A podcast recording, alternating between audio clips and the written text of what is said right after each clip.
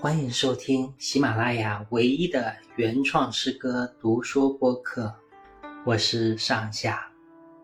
今天要分享的诗作是《问雅音》。《问雅音》作者上下。懒同风论远，昂首问青云。万里君来处，何人奏雅？音雅乐易得，知音难觅，自古皆然。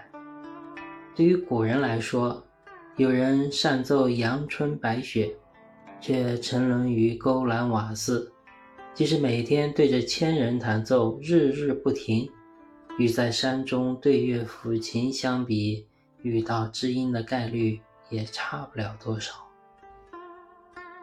对于现代人来说，号称只要给我一个 WiFi，全世界都能听到我的声音。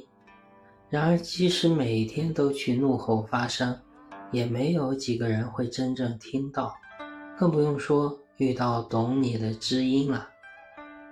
从听者的角度，如果感觉自己可以作为某人的知音，那大概率这个人会非常有名。他从众多自以为可以作为知音的人中，找到真正知音的概率也是极低的。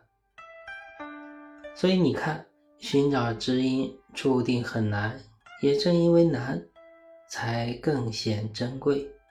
既如此，那索性一切随缘，说不定哪一天一朵云飘过，刚好带来懂你的消息。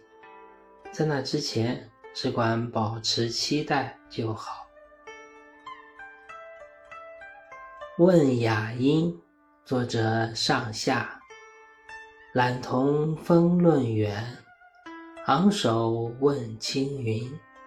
万里君来处，何人奏雅音？